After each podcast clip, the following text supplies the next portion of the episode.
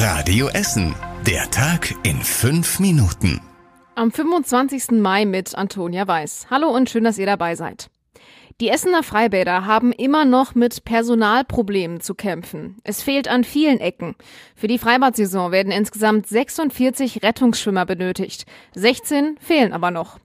Auch Bademeister, Reinigungskräfte und Kassierer werden noch gebraucht. Insgesamt fehlen noch 22 Saisonkräfte für den gesamten Freibadbetrieb.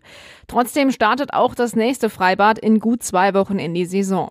Das Oststadtbad in Freisenbruch macht am 8. Juni auf. Das klappt, weil es eine Kooperation mit dem Deutschen Roten Kreuz gibt und das Personal bei der Wasseraufsicht unterstützen kann. Das Freibad in Steele wird aktuell noch umgebaut, soll aber im Sommer öffnen.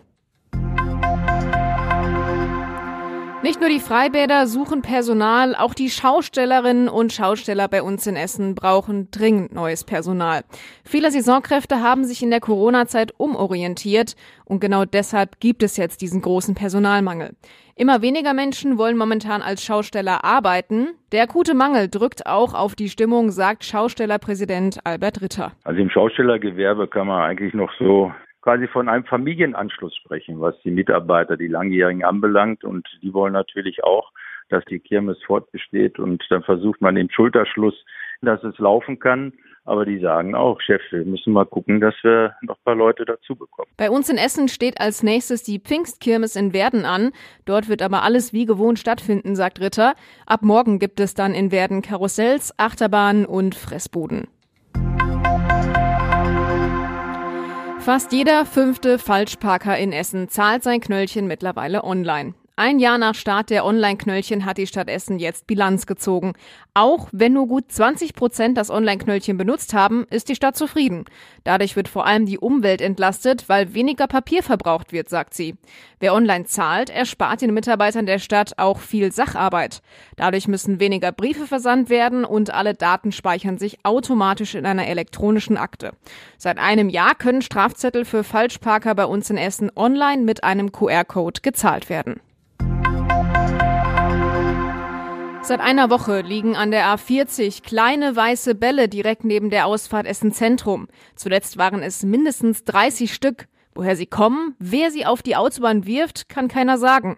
Sie sind so groß wie Tennisbälle und können für Motorradfahrer sehr gefährlich werden, wenn sie so einen Ball aus Versehen überfahren. Die Polizei sagt uns, es handle sich hierbei um einen gefährlichen Eingriff in den Straßenverkehr. Sollte sie einen Täter ermitteln, muss dieser mit einer Anzeige rechnen. Wenn ihr zwischen 10 und 13 Uhr heute Probleme hattet, uns zu empfangen, lag das vermutlich an den Wartungsarbeiten an unserer Sendeantenne. Die 102.2 war in dieser Zeit nicht zu empfangen. Die 105 und unser Stream auf radioessen.de liefen. Nächste Woche Dienstag dann umgedreht, dann wird die 105 gewartet und ihr hört uns über die 102.2. Der Webstream ist von den Wartungsarbeiten generell nicht betroffen.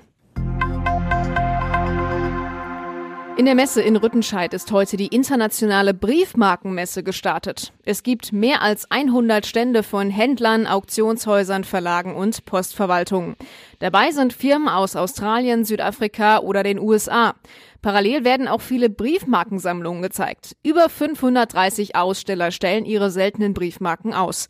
Das Sonderpostamt präsentiert auch verschiedene Stempel mit Essener Motiven. Sie zeigen den Bergbau im Ruhrgebiet mit Zeche Zollverein, die Emscher Renatuierung und den Grugerpark. Die Messe geht noch bis Sonntag, der Eintritt ist frei. Die Philharmonie im Südviertel hat ihr neues Programm vorgestellt. Ein Highlight ist zum Beispiel eine Live-Übertragung vom Konzert des Dallas Symphony Orchestra zusammen mit Anne-Sophie Mutter. Das große Festkonzert zum 20-jährigen Jubiläum der Philharmonie Essen wird im Juni 2024 durch ein Public Listening im Stadtgarten übertragen, wenn die Veranstaltung Park Sounds läuft. Die anderen Künstler und Musiker der neuen Spielzeit sind wahrscheinlich vor allem Klassikfans bekannt, kommen aber aus der ganzen Welt zu uns nach Essen. Das komplette Programm findet ihr auf radioessen.de. Der Vorverkauf beginnt Mitte Juni. Und zum Schluss der Blick aufs Wetter. In der Nacht zum Freitag ist es weitestgehend klar. Es geht runter auf 8 Grad. Morgen kommt die Sonne raus und es bleibt trocken. Und warm wird's auch. Die Temperatur steigt dann auf 20 Grad. Und das waren die wichtigsten Nachrichten an diesem Donnerstag. Alle aktuellen Meldungen aus unserer Stadt findet ihr wie immer auch auf radioessen.de und in unserer App. Ich wünsche euch eine gute Zeit, da wo ihr auch seid. Bis dann und ciao. Das war der Tag in fünf Minuten. Diesen und alle weiteren Radio Essen Podcasts findet ihr auf radioessen.de und überall da, wo es Podcasts gibt.